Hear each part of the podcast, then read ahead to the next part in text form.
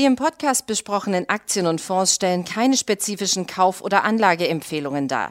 Die Moderatoren oder der Verlag haften nicht für etwaige Verluste, die aufgrund der Umsetzung der Gedanken oder Ideen entstehen. Herzlich willkommen zu Money Train, dem Börsenpodcast von Der Aktionär.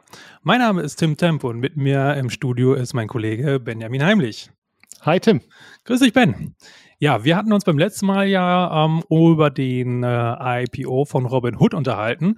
Und da wollen wir natürlich gleich nochmal ein kurzes Update geben. Dann am 29.07. war ähm, ja, Börsenstart. Und Ben, ja, erzähl uns doch mal ein bisschen, was ist denn da genau passiert? Gab es da Überraschungen? Ja, lief nicht so ganz so gut für Robinhood. Also der erste Handelstag ist am Ende mit mehr als 8% äh, Minus zu, zu Ende gegangen.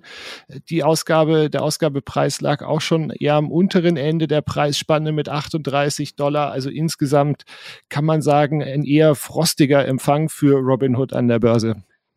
Okay, und ähm, ist ja gut, so, so ein paar Handelstage jetzt, äh, das ist ja meistens nicht so aussagekräftig. Was können wir denn jetzt für die, für die Zukunft erwarten? Wie ist deine Einschätzung? Nach wie vor sind, bin ich, ist der Aktionär äh, sehr kritisch äh, gegenüber Robinhood, einfach weil da sehr, sehr viele Fallstricke, äh, regulatorische Unsicherheiten und so weiter mit, mit dabei sind. Und von daher ähm, sehen wir das nach wie vor sehr, sehr kritisch. Ich meine, ähm, vielleicht eine ganz nette Anekdote dazu. Der Robin Hood hat ja seine eigenen Aktien über die App auch an seine User ähm, ausgegeben und wollte äh, oder hat äh, angekündigt, dass diejenigen, die die Aktien nicht mindestens 30 Tage halten, in Zukunft von Börsengängen ähm, gegebenenfalls ausgeschlossen werden können. Also es ist ganz interessant, dass eine, eine App, die bekannt dafür ist und die davon lebt, hohe Handelsvolumina zu haben, ähm, die eigenen Leute vom Handeln abhält, vom Zocken abhält. Und ich meine, mit Zocken sind wir ja dann schon bei unserem heutigen Thema. Ganz genau, richtig.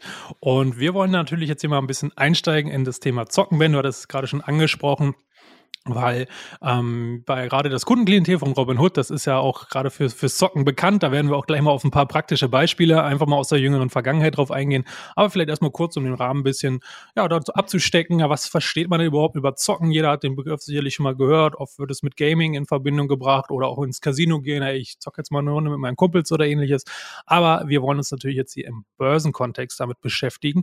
Und äh, ich habe mir da mal ähm, ein paar Punkte rausgesucht, wie ich das jetzt mal definieren würde, weil natürlich eine einheitliche Definition gibt es da jetzt nicht. Aber ähm, einige Aspekte treten doch relativ häufig immer wieder auf. Und das ist ähm, ja als erstes erstmal eine kurzfristige Gewinnabsicht. Ja, die kann man da durchaus unterstellen bei den, bei den Anlegern. Ja, also ähm, ob es da jetzt um, um Stunden, vielleicht Tage oder einige Wochen geht. Also all das würde jetzt mal unter diesen kurzfristigen Zeithorizont fallen. Ja, ähm, des Weiteren wird oft auch mit hohen Volumina gearbeitet, ähm, sei es über einen Hebel, also durch eine Art Leverage, also eine Verschuldung, einen kurzfristigen Kredit von einem Broker oder ähnliches, ähm, dann auch eine zu große Positionsgröße in Relation zum ja, Gesamtdepot, dass einfach ein, ein, ja, ein Klumpenrisiko einfach vorhanden ist.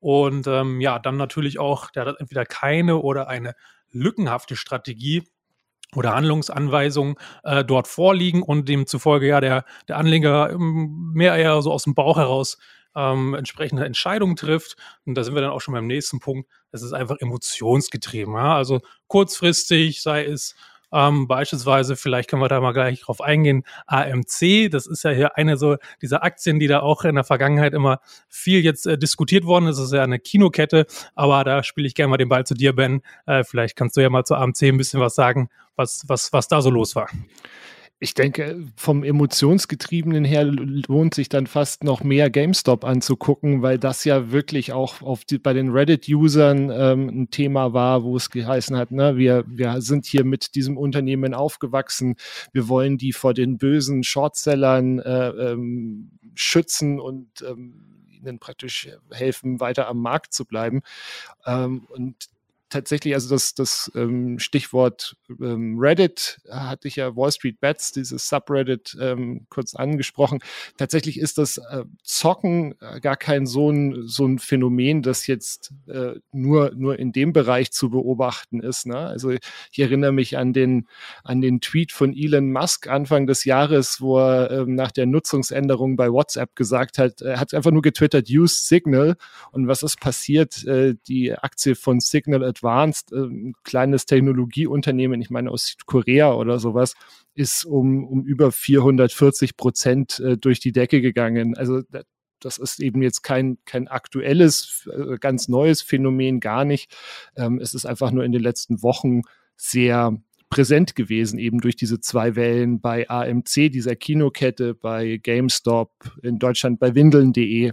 Ja, da gab es ja genau einige Beispiele auch bei AMC. Ähm, das war jetzt, äh, hatte ich im Hintergrund, äh, im Hinterkopf weil dort ja diese Kinokette, du sagtest es bereits, und bevor es äh, Netflix und Co. und Streaming von zu Hause aus gab, war natürlich dann so ein Punkt, wo man sich gerne in der Freizeit getroffen hat mit guten Freunden oder bei zum Date oder ähnliches, dementsprechend emotionsaufgeladen. Ähm, ja, war dann eine Option ins Kino zu gehen und ähm, da war dann halt auch ein bisschen so dieses Emotionsthema Vergangenheit, ne, aufleben lassen, Kinokette wieder ähm, ja aufstreben lassen, da ein bisschen wieder Nostalgie quasi aufblühen lassen. Deswegen hatte ich das gerade nochmal auch ganz schön gefunden, aber genau, und darum geht es letztendlich noch, diese emotionsgetriebene, also jetzt nicht unbedingt an rationalen wirtschaftlichen Kennzahlen festmachen, sondern ja, aus ähm, solchen Perspektiven, wie wir die gerade eben schon mal genannt haben.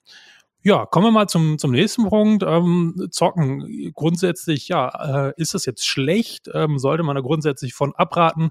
Was gibt es da vielleicht für, für Probleme? Entsprechend, wenn man da unterwegs ist. Und genau, und das wäre jetzt mal unser nächster Punkt, wo wir uns ein bisschen drüber unterhalten wollten. Und als ersten Punkt kann man natürlich erstmal jetzt nicht pauschal sagen, ja, zocken grundsätzlich, das ist jetzt nicht böse oder gut oder äh, schlecht oder ähnliches, sondern wie in vielen Dingen im Leben kommt es ja natürlich darauf an, auf die Art und Weise, ähm, was für einen Rahmen das man betreibt. Ähm, dadurch entscheidet sich ja, was für ein Risiko man entsprechend eingeht und entscheidet am Ende des Tages natürlich auch über Erfolg und Misserfolg da entsprechend. Und ähm, ja, und zocken soll natürlich auch ein bisschen Spaß machen. Eben absolut. Also ich meine, das ist ja das, was wir, was wir alle auch ein bisschen mit dabei haben wollen. Ne? Also ein bisschen, ein bisschen Nervenkitzel, ein bisschen Spannung. Der eine geht ins Casino und, und äh, spielt Blackjack oder, oder Roulette. Der andere ähm, wettet ähm, am Wochenende bei, äh, auf, auf Sportergebnisse oder sowas. Und so, so glaube ich, wenn man das eben vernünftig wenn man da nicht Haus und Hof einsetzt, äh, dann ist das ja eben etwas, was eher Spaß macht. Ganz genau. Und das ist auch eine gute ähm, Anekdote, finde ich da. Also ich glaube auch keiner mit einem halbwegs vernünftigen Menschenverstand würde ins Casino gehen und auf einmal spontan denken, hey, äh, ich habe gerade Bock und ich setze jetzt mal Haus und Hof hier äh, alles auf äh, grün oder irgendeine Zahl beim Roulette. Ja, also das ist ja, sagt einem ja schon der normale Menschenverstand, dass das jetzt nicht unbedingt so clever ist. Und so sollte man das natürlich auch entsprechend an der Börse halten. Nee, richtig. Und, du hast dir ja da auch relativ viele Gedanken dazu gemacht. Ähm, wie, wie kann man denn aus deiner Sicht tatsächlich das Thema Zocken in so eine Investitionsstrategie auch einbinden? Ganz genau, Ben. Also wir haben uns Gedanken drüber gemacht und auch ein Klassiker aus dem Risikomanagement, ja, nicht alle Eier in einen Korb legen, ja, ganz einfach auch die Gelder hier von vornherein schon mal separieren. Ähm, und das im besten Fall auch nicht nur gedanklich, sondern im besten Fall auch wirklich physisch abgrenzen. Also das heißt beispielsweise ein zweites Depot eröffnen. Also man hat ein konservativeres äh, Depot, nenne ich es mal, wo man ja seine ähm, Altersvorsorge betreibt oder einen, einen Vermögensaufbau betreibt und ein zweites Depot, wo man entsprechend dann äh, diese Gelder parkt, um halt für das positive Zocken, nenne ich es jetzt mal, dort entsprechend geparkt wird. Und da äh, ist natürlich jetzt die erste Frage, ja, wie viel packe ich denn da jetzt rein? Eine Größe, die ich persönlich ganz gut finde ähm, und auch mathematisch sinnvoll ist, ist 10 Prozent. Also 100 Prozent meines, meiner Börsenkapital, 90 Prozent packe ich davon in mein, mein konservatives Depot und 10 Prozent packe ich in mein Zockerdepot. Und äh, in dem Zockerdepot aber dann auf jeden Fall auch diversifizieren. Also jetzt nicht diese 10 Prozent, die man da hat, äh, auf, auf eben Rot oder Schwarz im Casino setzen, also auf einen Titel, sondern eben auch hier nochmal ähm, auf, aufsplitten um, auf zehn Titel oder ähnliches. Ganz genau, auf jeden Fall. Also es gibt da natürlich auch bei diesen 10 Prozent ähm, äh, Depot abknapsen, sozusagen auf das Zockerdepot. Das ist natürlich jetzt keine harte Grenze und das schwankt ja auch die ganze Zeit. Aber so eine gute Faustformel kann man da auch sagen, so in diesem Zockerdepot auch da wirklich nur 10 bis 20 Prozent pro Position. Ja, das heißt dann ähm, zwischen 5 und maximal 10 Titel hätte man denn da parallel gleichzeitig drinne. In der Realität muss man natürlich auch sagen, ähm, niemand oder zumindest wäre es ja auch nicht sinnvoll, weil das ist ja jetzt auch in der Praxis relativ selten, dass man jetzt äh, morgens den Rechner anschmeißt und denkt so, oh ja, ich habe jetzt hier direkt zehn Titel, wo ich sofort das ganze Geld reinkippe. Also ist es ja eher so, man sieht eine Aktie, beschäftigt sich damit, okay, ich ähm, stecke mal einen Fuß rein, mache vielleicht erstmal die halbe Position äh, und dann entsprechend baue ich das auf und dann ein paar Tage, ein paar Wochen, ein paar Monate später sehe ich eine neue Aktie und so baut sich das ja langsam auf. Vielleicht habe ich dann auch schon wieder eine erste Aktie verkauft, weil es gut gelaufen ist oder weil es ein Stop-Loss gelaufen ist. Also einfach da wirklich so diese 10, 20 Prozent sollte man, gerade wenn man jetzt noch nicht so viel Erfahrung hat, äh, mit eher kurzfristigen und risikoreicherem Handel, da auch wirklich dann erstmal beginnen und dann kann man sich mit der Zeit halt eben steigern. Du hattest vorher auch gesagt, das ist mathematisch sinnvoll. Kannst du das vielleicht für die Zuhörerinnen und Zuhörer in, in zwei, drei kurzen Sätzen nochmal umreißen, was da der wirklich der mathematische Gedanke dahinter ist? Ja, gerne. Also das mathematische ähm, Grundprinzip, was dahinter einfach steckt, ist, dass sich das Verhältnis von Verlust zu äh, welchen Gewinn benötige ich wieder, um sozusagen auf plus minus null zu kommen, ab 10 Prozent äh, überproportional ins Negative anfängt zu kippen. Krasses Beispiel, ähm, verliere ich 50 Prozent von meinem Depot, muss ich 100 Prozent, also das Doppelte wieder reinholen, um wieder auf plus minus null zu kommen.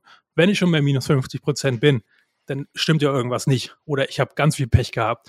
Ja, also das ist dann per se eigentlich schon relativ schwierig bis nahezu unmöglich, plus den emotionalen Stress. Und bei 10% ist halt das Schöne, man braucht, verliert man 10%, braucht man ein ganz bisschen mehr, also so 10,5% sind es ungefähr, wieder an Kurs gewinnen, um wieder bei plus minus null zu sein. Und das ist halt im Verhältnis, wo man das gut wieder ausbügeln kann und beispielsweise auch, wenn man sein konservatives Depot hat, ja, mal so mit 5 bis 10 Prozent im Durchschnitt an Renditen pro Jahr rechnet, bei ja, klassischen ETF-Investments äh, beispielsweise, dann äh, hat man das ja auch in ein, zwei Jahren dann wieder raus. Selbst wenn im schlimmsten Fall beispielsweise dieses Zockerdepot dann komplett gegen die Wand gefahren ist äh, und man einen Totalverlust hat. Du hattest mir im Vorgespräch auch noch ähm, was äh, erzählt, was ich ganz interessant fand, und zwar, dass man über ein vernünftiges äh, Zockerdepot im Prinzip auch seine Gesamtstrategie und, und seine Gesamtrendite stabiler aufstellen kann. Wie, wie war das gemeint? Ja, ganz genau. Das, den Aspekt finde ich, äh, finde ich besonders interessant in der Konstellation. Also folgende Sache muss man sich natürlich einfach da bewusst machen. Wenn man jetzt ähm, so vorgeht, wie wir es jetzt hier vorgeschlagen haben, er hat zwei separate ähm, Depots führt ähm, und entsprechend zwei verschiedene Strategien dort fährt, dann hat man erstmal per se ja schon eine Unterscheidung in den Strategien, weil keine Strategie funktioniert immer gleich gut. Und so hat man dort schon mal quasi einen gewissen Puffer und Ausgleichmechanismus, um entsprechend läuft das eine Depot schlecht, läuft im besten Fall das andere bisschen besser, allein schon aufgrund der verschiedenen Strategien, die da zugrunde liegen.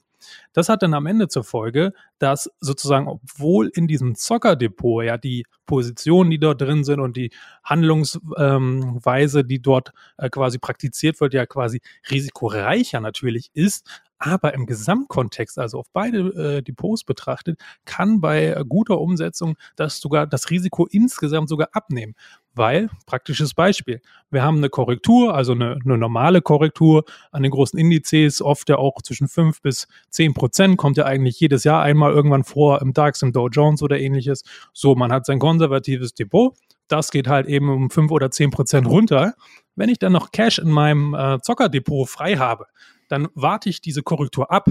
Und sobald ich sehe, ah, die Korrektur ist jetzt zu Ende, die Erholung setzt wieder ein, kann ich dort beispielsweise mit einem moderaten Hebel auf aussichtsreiche Kandidaten setzen und so ja wieder schneller in die Gewinnzone mit meinen beiden Depots in Summe kommen und so sozusagen ja auch das Risiko minimieren und schneller wieder in die Gewinnzone kommen. Und das ist natürlich eine ziemlich clevere Sache und eine feine Sache, anstatt einfach nur sozusagen den ja, äh, auszusitzen, die Situation, um dann entsprechend ähm, ja, wieder schneller im, im grünen Bereich zu sein. Sehr schön. Also wir nehmen mit, ähm, auch beim Zocken Kopf einschalten. Ähm, Ganz genau, das ist ja, immer wichtig, ja. Das, das äh, Zockerdepot kann ähm, im Idealfall auch die, die Gesamtperformance des ähm, der, der Investments voranbringen Und dann äh, sage ich danke, Tim, äh, für deine Einschätzungen. Ich hoffe, Sie, liebe Zuhörerinnen und Zuhörer, ähm, konnten was mitnehmen. Freuen uns, wenn wir Sie das nächste Mal hier wieder hören bei Money Train, dem Börsenpodcast von der Aktionär. Auf Wiederhören, bis demnächst. Ciao. Ciao.